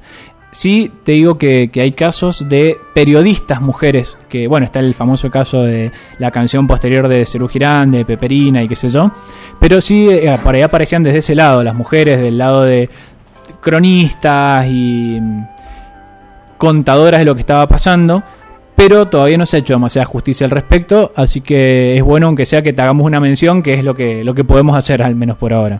Realmente creo que es la década más importante, más difícil, más grande, es súper cargada la década esta. Sí, vos fíjate que hasta hemos terminado casi nombrando bandas con gente, porque es tanto la, la cantidad de bandas y de y la explosión que tiene el rock nacional en esta época, que termina siendo una locura. Vos decís, che, a ver, eh, están los gatos, pero tocan tres años, y Almendra, y Manal, y Box Day, y Pedro y Pablo, y Sui y Pastoral, y son todas bandas que son importantísimas para entender la historia del rock, en la cual si te detenés, tenés programa de... Nos hacemos un podcast de Twitch directamente y nos ponemos a ver media hora de cada uno discutiendo las letras, discutiendo las influencias. Yo creo que quizás lo mejor que podemos hacer por una cuestión de tiempo es nombrarlas, traerlas a la memoria, hacer justicia y nombrarlas como, como progenitoras del rock nacional como movimiento y dejar a que los oyentes las escuchen y busquen cuál es la que más les gusta o cuál es la que, la que pueden encontrarle mayor significado. Podemos darle lugar a otra mujer si queremos, que es María Rosa Llorio. María Rosa Llorio cantó con... Que no tiene nada que ver con Ricardo. No tiene nada que ver con Ricardo, porque Importante. Es, con, Y, María Rosa Llorio. Cantó con, con Charlie, con Raúl Porcheto y con el gran León Gieco en Por su Gieco. Bandón. Bandón. Estamos escuchándola en este momento. Estamos escuchando Quiero ver, quiero ser, quiero entrar de Por su Gieco. Me parece, a mí me parece un montón. Otra cosa que, que, pasó ahí como medio desapercibida en el medio de la vorágine eh, del rock, pero son esas pocas cosas que, che, bueno, esto lo vamos a hacer porque nos gusta. Sí, sí. Esto eh. no lo vamos a hacer para ganar plata. Esto, hagamos una banda, somos amigos, nos gusta, metamos en rosca. María Rosa Dorio después, nada, tiene una, banda más que se llama Los Desconocidos de, de algo y, y realmente no me acuerdo en este momento, pero como que medio desaparece a futuro. El, eh, Raúl Porcheto, otro muchacho que después nunca dejó de cantar. O sea, este es un, mítico, ¿no? ¿no? dejó nunca de cantar, pero también tuvo su paso vos por esto que Tengo una, una historia para, para terminar, que es, es la explicación quizás de, de por qué hoy volvemos a hablar de esos tipos. Decís, che, pero ¿qué pasó con todos estos tipos? Hay como una brecha en, finales de los 70, 80, principios de los 90, en los cuales todos estos tipos medio que desaparecen, están ahí medio aislados. es que se empiezan como a reinventar. Eh, estamos hablando, por ejemplo, este flaco eh, Porcheto, te, te, participa en Hit, ¿no? Una banda picante, interesante del New Wave eh, en la Argentina. canta Che Pibe, vení votá. Canta Reina Madre de Para la Guerra de las Malvinas. bailando en las veredas. Pero en el final del 70, quienes ya sí eran los representantes del movimiento, eh, ya había pasado Pastoral, ya había pasado Vivencia, ya había pasado, Roque Narvaja ya se había ido a España, eh, León Gieco eh, estaba transformándose en este trovador eterno, buscando el, que su guitarra acompañe a los movimientos culturales, sociales que, que tenían la necesidad de representación. Pero los Charlie García se empiezan a ir a Estados Unidos, ¿no? Motivados por una búsqueda de mejor sonido, mejor calidad, nuevas ideas, tengo dinero, me van a producir, voy a grabar en la Sony si se me canta el orto, con la Filarmónica de Nueva York. pero además me tengo que ir porque acá me van a cagar a tiro. Y entonces empiezan a traer otra cosa. De hecho, cuando vuelve Charlie, ya el año- en el próximo programa nos metemos en esa década, pero trae un disco que a su gente no le gusta. O sea, el flaco, che, vengan a escuchar a Cerú Girán. Que vamos a tocar. Eh, ¿Cómo se llama el disco? El, el disco que vuelven. Eh, la puta que parió. Dame dos segundos. El primer disco. La grasa de las capitales. La grasa de las capitales. La grasa de las capitales no gustó a nadie. La gente decía, ¿pero qué es esto, Charlie? ¿Qué carajo estamos escuchando? Y tenía unas bandas de la concha su hermana. Pero la gente se había quedado con el Charlie de la máquina de hacer pájaros y de repente se encuentra con esta otra historia. Eh, rara. Y acá él se empieza como a, a atomizar el tema de la música, que es algo que cada vez pasa más. Quizá Sí. acá empezó. Cuando uno ya sabe que no va a volver a escuchar un Sui Generis, un Charlie García, un.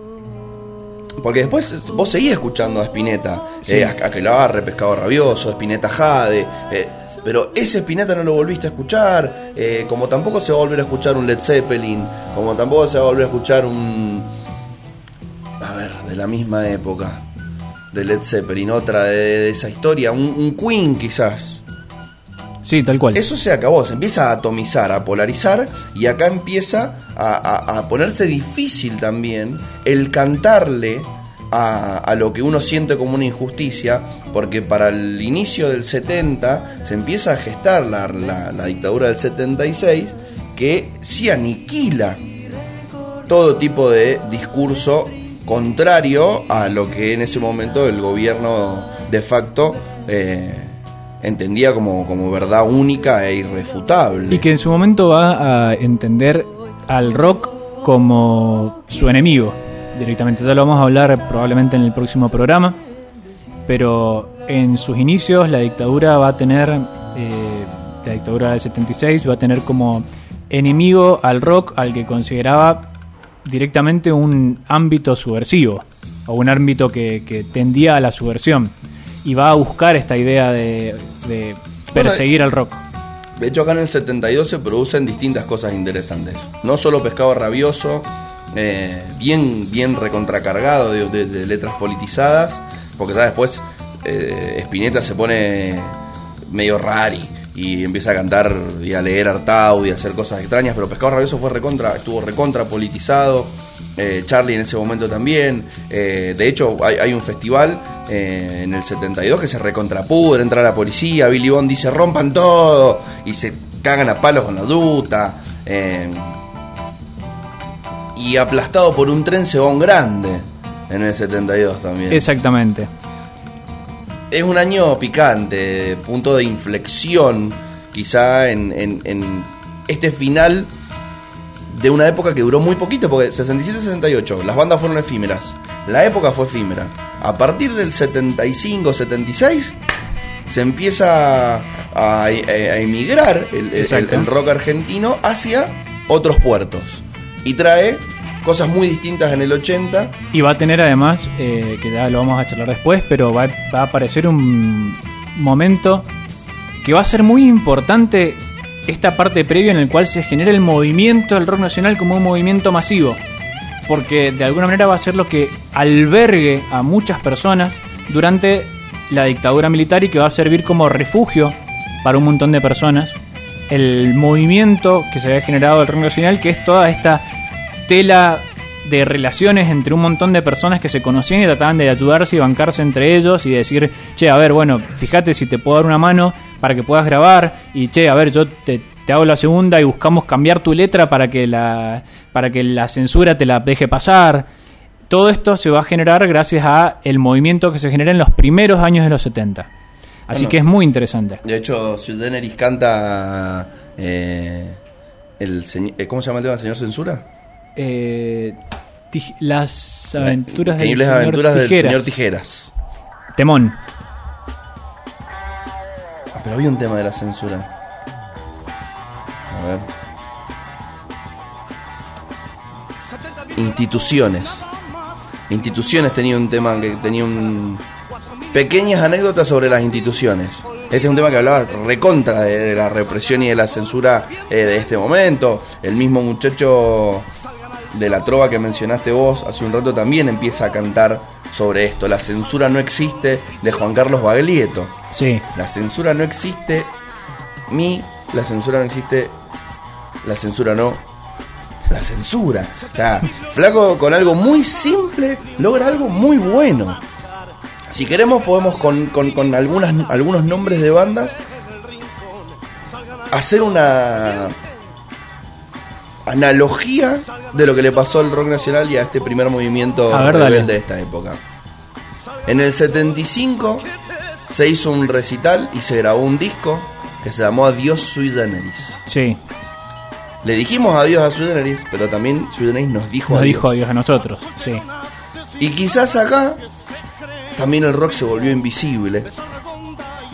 Porque entre el 74 y el 76, fruto de su primer inicio en la paternidad, le cambia la vida a don Luis Alberto y larga esta banda que es súper rara, que tiene un tema emblemático como Durazno Sangrando. eh, incensurable esta banda. O sea, este lo censuraban porque realmente querían. Para mí hacía tanta tatetí, porque no lo entendían los letrados, mirá si lo iban a entender los militares a los temas que cantaban estos flacos. Yo era, censuremos por si acaso, no vaya a ser cosa que. Pero creo que con esto se, se, se puede terminar esta década, amigo mío, ¿o no? ¿Qué, qué, qué, qué más le gustaría a usted decir para finalizar? Nos vemos, Pelito. ¿Qué más quiere usted sumarle a la, a la década como para terminarla? Termina en el 76, la dejamos ahí y, y Dejémosla ahí. programa. Claro, dejémosla ahí en el. Digamos, en esta época de. El rock nacional llega quizás a su auge. Se produce esta masificación del rock nacional. Se termina esta discusión entre folclore, tango, rock. Es bueno, la música de los jóvenes va a ser el rock nacional en forma mayoritaria. Y va a ser un boom increíble que, obviamente, como decíamos, no va a tener su. Va a tener también sus problemas, que es esta misma masividad, que es como de un mundo muy marginal y pequeño, de repente explotás y sos masivo y tenés un montón de personas que están pendientes a lo que vos estás haciendo, lo cual no es fácil de, soportar. Eh, y si querés podemos terminar con, un, con una breve historia. A ver, me encantaría. A ver, vamos a terminar con una breve historia que podemos titular, si querés, con esto de ponerle títulos Aparte hace mucho que no traías una, boludo. Bueno, vamos a tener una breve historia que podríamos titular Una historia triste con un final feliz y un favor que se paga 20 años después. Qué nombre, boludo. Qué tipo, qué tipo maravilloso. A ver, vos dale. ¿Qué es esto? Nuestra historia va a empezar con un joven de Buenos Aires que va de alguna manera a convertirse dos veces en gran propulsor del rock nacional. Este hombre al cual vamos a empezar diciendo que se llama José Alberto Iglesias va a tener un accidentado paso por la escuela, va a dejar la escuela muy pronto, va a incursionar en la jardinería y se va a dar cuenta que no, que no, no sirve para estudiar y que lo que le gusta es la música. Y en sus, a partir de los 15 años se va a dedicar enteramente a la música y a vagabundear por las calles de Buenos Aires, tocando en plazas, tocando donde podía A naufragar, quizás. a naufragar, se Este va a dedicar a naufragar. Y va a conocer su primera experiencia musical en una banda como cantante de Los Duques, que lo nombramos. Y donde va a grabar por primera vez un tema de Palito Ortega. La primera grabación de, de José Alberto Iglesias es cantando un tema de Palito Ortega, que es el Decí por qué no querés, Decí por qué no querés. Bueno, este tema va a ser el- el forma en la cual José Alberto Iglesias se va a presentar al mundo. Va posteriormente a tener un sobrenombre. Hay diferentes historias, dicen que por una cosa o por la otra, pero en la, la quizás más conocida es por su afición a bailar rock and roll, que le decían, Alberto, bailate un tanguito. Y le queda su primer sobrenombre, va a tener otros, que va a ser Tanguito. Tanguito, como dijimos, en el baño de once, de la perla de once, compone la balsa, junto con Lito Nevia, y va a tratar de grabar, siempre de forma muy infructuosa, trata de, graba la balsa, graba mm, la princesa dorada, graba el hombre restante, pero nunca termina de gustarle lo que hace. Él graba con RCA además, y RCA insiste en que él tenga una orquesta, y él lo que quería era tocar con su guitarra, entonces no termina muy contento con esta grabación, RCA no la promociona y termina siendo un fracaso comercial. Lo cual lo lleva a que RCA rompa el contrato con, con Tanguito y continúe naufragando además con una adicción a las drogas que había comenzado, según dicen, a partir de las interminables noches de, gira con los duques, que estaban constantemente tocando en eventos, en casamientos, en bares, y él, gracias a, dicen que gracias a eso, empieza a tener una adicción a las anfetaminas y a las drogas, muy pronunciada y con una enorme rapidez. Pero Tanguito no va a poder grabar su disco, pero van a aparecer sus amigos. Van a va a aparecer Luis Alberto Spinetta, va a aparecer eh, Lito Nevia, va a aparecer eh, Javier Martínez. Lindos amigos tenía. Buenos amigos. Buenos amigos. Y los tres, de, de las tres bandas más icónicas de estos inicios del rock nacional, van a tratar que Tanguito grabe su disco. Lito Nevia en un primer momento le da algunos créditos por, eh, por la balsa. Después eh, Javier Martínez trata de que Tanguito vaya al final de sus ensayos y grabar algo con Manal. Tanguito le gustaba la vida hippie y cuenta Javier Martínez que iba a uno de cada cuatro ensayos y que cuando iba caía tarde. Entonces rápidamente Manal se baja del proyecto y queda Javier Martínez solo Manal como banda se baja del proyecto y queda Javier Martínez solo, tratando de, ayudar a Tanguito a grabar su disco. Va a tratar Luis Alberto Spinetta. Con lo mismo, decirle, che, mirá, yo toco con Almendra los sábados, venite, nosotros nos quedamos dos horas más ensayando con vos nada más. Y tampoco, dice que lo mismo, que, que le rompía la casa, que le armaba bardo. Pero una figura muy querida, y decís, ¿por qué una figura tan compleja y tan complicada era tan querida? Cuentan que Tanguito era el que llevaba la guitarra. ¿Qué significa esto? En una época en la cual. la pelota. En una época en la cual llevar la guitarra significaba que probablemente pases una o dos veces a la semana a la noche en una comisaría, porque solo por llevar la guitarra y tener el pelo largo te iban a meter preso y, o terminabas como canta la canción cortándote el pelo en un coafer de seccional en una época en la cual solo por llevar una guitarra podías terminar preso, Tanguito era el que llevaba la guitarra a la perla de once. Y de hecho cuentan que cuando estaban hablando y Tanguito decía algo, los demás decían, escúchenlo, porque él es el único que tiene huevo. Cuando iban a tocar, por ahí cuentan que, que Lito Nevia y que mm, Spinetta, tenían mucho mayores conocimientos musicales. Ahora, cuando Tanguito pedía la guitarra, todo el mundo se hacía para el costado y decía, tomá, toca. Porque vos sos el que traes la guitarra, porque vos sos el que te la bancás. Desgraciadamente, como ya aclaramos, esta va a ser una historia bastante triste. La historia de Tanguito no, no va a lograr nunca grabar eh, y editar y luego comercializar un disco de su autoría va a tener algunos intentos que van a fracasar con sus amigos, que trataban como favor ayudar a su amigo que tanto los había ayudado en su momento de necesidad, ahora que ellos ya eran manal, ahora que ellos ya eran almendra, ahora que ellos ya eran los gatos, trataban de ayudar a su amigo, al cual entendían como un ser extremadamente talentoso además, como el más hippie de los hippies, el más delirante de los delirantes, el más loco de los locos, pero también el más talentoso. Trataron de ayudarlo, sin embargo nunca pudieron. Además, a principios de los 70, Tanguito va a quedar eh, preso por tenencia de estupefacientes. Y esta primera primer encarcelamiento por tenencia de estupefacientes lo va a llevar después a una internación en el Borda, hospital psiquiátrico que tenía ahora, En ese entonces manicomio. en ese, en ese entonces directamente manicomio que tenía un recién estrenado pabellón de adicciones, en el cual lo que van a hacer es someter a José Alberto Iglesias a electroshocks constantes, a inyecciones y a terapias que hoy en día entendemos como tortura. Sí, sí, catastrófico. O sea, shock de insulina. Shocks de insulina, electroshocks, baños de, seguidos de baños de agua fría, algo que hoy entendemos como algo tor- tortuoso o una forma de tortura, en ese momento se entendía como una terapia psiquiátrica.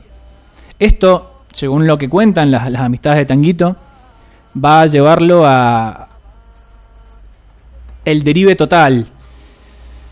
Era, era, era- era un, era un genio, un delirante un poco este. este Era un poco un delirante. Este no tenía carga política. Este, este te protestaba, le decían Donovan el protestón porque protestaba porque no tenía plata. O sea, era, era un hippie, pero. De hecho, lo que, de hecho, era un tipo que dormía en las plazas con su guitarra y que se la pasaba tocando por ahí. Que hay una anécdota divertida en la cual se hace una primer reunión a finales de- del 67. Se hace una primera reunión de hippies a juntarse y qué sé yo. Y aparece un conjunto de jóvenes por la jóvenes anticomunistas a interrogar a este grupo de hippies en los cuales el más conocido era Tanguito sobre cuáles eran sus intenciones políticas y ellos dicen nosotros somos hippies qué sé yo queremos tocar queremos vivir el amor libre un tipo que no tenía ninguna carga política desde esta idea de izquierdas derechas etcétera desgraciadamente como decíamos su internación en el Borda va a ser catastrófica las shocks de insulina, los electroshocks, la tortura a la cual someten a, a Tanguito va a destruir la cabeza de, de Tanguito. Y un día, rodeado de pacientes psiquiátricos y de esquizofrénicos Y de criminales. y de criminales, porque él estaba, él estaba preso, y de criminales psicópatas, un día gana la calle de vuelta y decide que él quería ser libre. Un 19 de mayo. Un 19 de mayo de 1972 va a agarrar, va a ganar la calle y se va a escapar. Y acá es donde dije que la historia era una historia triste, porque acá no se sabe bien qué pasa. Acá no se sabe si cayó o si lo tiraron. La verdad es que nunca se investigó. De hecho, no salió en ningún lado la noticia. Y de hecho la noticia no salió en ningún lado. Y fue olvidado. Pero José Alberto Iglesias cae frente a las vías del tren y es atropellado mientras trataba de volver a su casa El en un final- General San Martín. en un final muy triste de un hombre cuyo único problema era ser distinto. Un pibe. Un pibe, 26 sí. años. Un pibe cuyo mayor culpa fue ser distinto y querer otra cosa. Alguien incomprendido, incluso por, por sus amigos muchas veces. Decían que muchas veces estaba incluso más adelante que sus amigos. Una persona que hoy en día la veríamos seguramente con otros ojos, pero para la sociedad de, de ese momento era alguien loco y alguien peligroso. Es un final muy triste, pero yo prometí un final feliz y he cumplido con la mitad de la historia. Porque yo prometí un favor que se paga 20 años después también. Y 20 años después, en 1992, se va a estrenar Tango Feroz. Y Tango Feroz va a ser la película que va a volver a poner en la boca de los jóvenes argentinos a Manal, a Almendra, a Litonevia, a Los Gatos y a Tanguito. Y si bien José Alberto o Tanguito no pudo en vida grabar, no pudo en vida pagar los favores que le trataron de dar sus amigos, quizás 20 años después, él les devolvió el favor y les volvió a dar a algunos que injustamente habían sido dejados de lado o olvidados de la historia del rock, les volvió a dar un lugar y les volvió a dar un lugar preponderante y volvió a hacer que los jóvenes escuchen a Lito Nevia y volvió a, volvió a hacer que los jóvenes escuchen a sus amigos y 20 años después, como pudo, pagó el favor de sus amigos. Hay personas, como ya hemos discutido, cuya obra los excede. Hay artistas que tienen una obra tan grande que hacen que dejemos de ver sus actitudes personales. Hay artistas cuyas actitudes personales son iguales o mayores a las de su obra. Y tenemos a Tango, que sin ser famoso, sin tener una gran obra, y solamente siendo un buen amigo y siendo una persona consecuente con lo que él quería hacer con su vida, logró pasar a la inmortalidad. Es un tipo muy extraño de fama, una fama que no se la dio su obra y tampoco se la termina dando sus actitudes en cuanto a lo que hace por el movimiento del rock nacional. Lo que hace famoso a Tanguito de verdad, más allá de su participación en la balsa, es haber sido un gran amigo y habérsela jugado y haber puesto la cara en momentos en los que era muy difícil. Eso hace que Tanguito sea una persona valorable y reivindicable y que hoy desde este espacio lo recordemos otra vez y casi 30 años después le devolvamos el favor que él dio. Maravilloso. Me quedo anonadado. Quiero sumarte una pequeña cosita Por favor. para, para terminar de contextualizar por qué por ahí vos decís que hoy sería un vago visto de otra forma. Fíjate con qué poquito ya eras tan distinto en esa época. Iglesias es el apellido de la madre. José Alberto Iglesias era hijo de una madre soltera. Hay que ser hijo de una madre soltera en los años En 70, ¿eh? 1960, sí. Complicado. Bueno, estamos escuchando en este momento El hombre restante de Tanguito. Eh, acá en Spotify pueden encontrar Yo soy Ramsés. que Yo soy Ramsés, que es un disco muy un disco posterior, que desgraciadamente toda la obra de, de Tanguito fue en su mayoría editada luego de su muerte. Sí, sí, tiene dos discos y los dos póstumos eh, editados con pedazos de canciones y canciones remasterizadas que grabó para Mandioca en el 67. Sí, sí, y con material muy experimental, un demo, no, no es más que eso. Pero por lo menos murió en su ley. Porque todos temas son él y su guitarrita. Sí, sin ninguna sinfónica detrás. Amigo, ha sido un programa maravilloso. Me encantó terminarlo con esta gran historia que hace mucho nos tenías con las ganas de volver a escuchar. Ah, de volver a tener una historia divertida. Eh, Sí, una, una tribulación Y nos encontraremos la semana que viene para seguir entonces. con la década picante. Poca música, muchos palos, muchas balas. Todo un palo. Todo un palo.